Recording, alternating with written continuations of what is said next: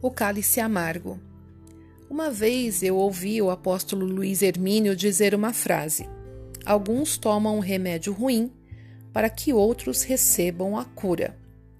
Esta frase ficou perambulando em minha mente e comecei a perguntar ao Espírito Santo o que essas palavras queriam dizer.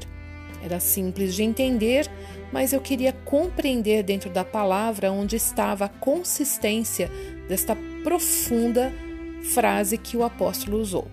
Então o Espírito Santo me levou a Lucas 22, 42. E Jesus dizendo: Pai, se queres, passa de mim este cálice. Contudo, não se faça a minha vontade, mas sim a tua. Jesus estava no Getsemane nesse momento, na parte mais dramática da sua trajetória, onde creio eu que ele sentiu toda a dor e aflição e a luta da carne contra o espírito, já que o tempo do Calvário e morte estavam se aproximando. Eu nem tenho como imaginar todo o sofrimento que Jesus estava passando naqueles momentos. E em meio a esta angústia, ele clamou a Deus: Senhor, se o Senhor puder, passa de mim este cálice.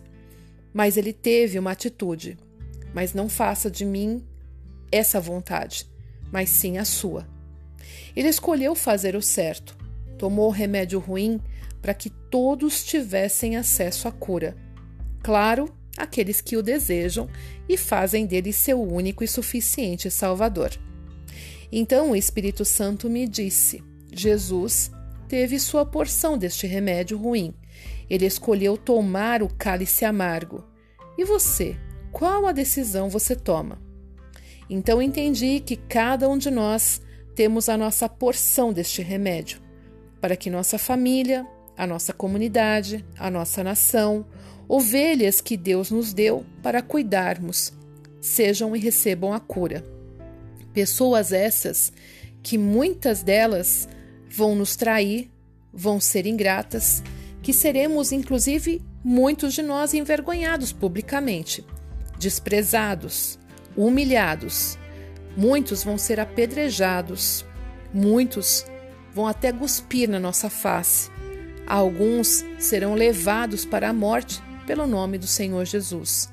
Mas em tudo isso, o Espírito Santo nos pergunta neste momento: Você quer tomar a porção do remédio ruim para que outros recebam a cura ou quer passar o cálice?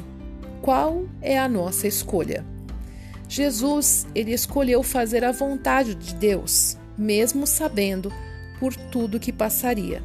Traição das pessoas mais íntimas que ele amava, humilhação pública. Ele foi chicoteado até arrancar em pedaços do seu pulmão de tanta perversidade. Colocaram nele o peso do madeiro que espiritualmente carregava todo o pecado de todos, inclusive dos que ainda nem tinham nascido. Colocaram uma coroa de espinhos que perfurou a sua cabeça. Foi pregado em uma cruz.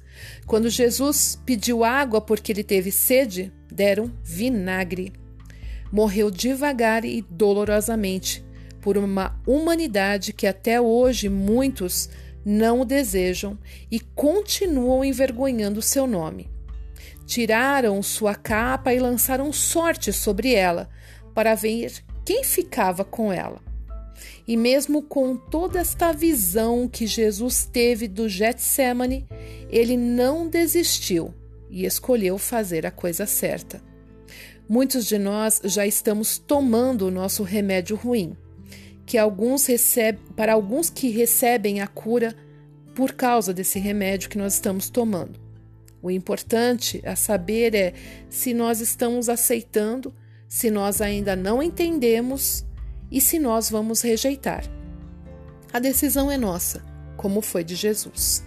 Eu oro hoje para que todos nós possamos entender o porquê nós estamos tomando esse remédio ruim, o para que nós precisamos tomar esse remédio ruim e entender com Deus e com o Espírito Santo que muitas vezes o remédio ruim que nós estamos tomando nesse momento é para que a glória de Deus se manifeste no futuro.